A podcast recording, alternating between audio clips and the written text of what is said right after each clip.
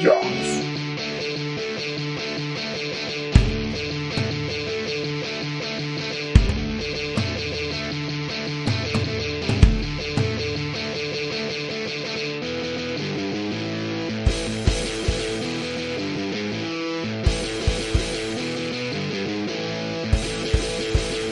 El falso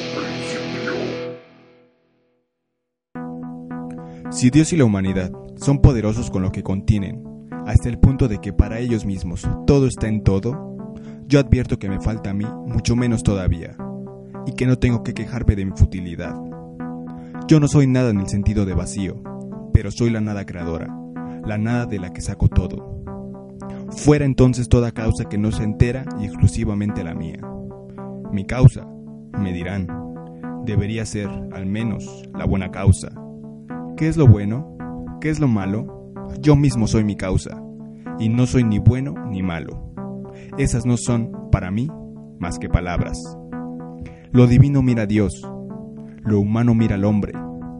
Mi causa no es divina ni humana, no es ni lo verdadero, ni lo bueno, ni lo justo, ni lo libre. Es lo mío, no es general, sino única, como yo soy único.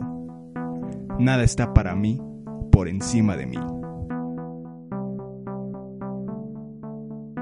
Acabas de escuchar la contraportada del libro intitulado El único y su propiedad, del autor Max Turner.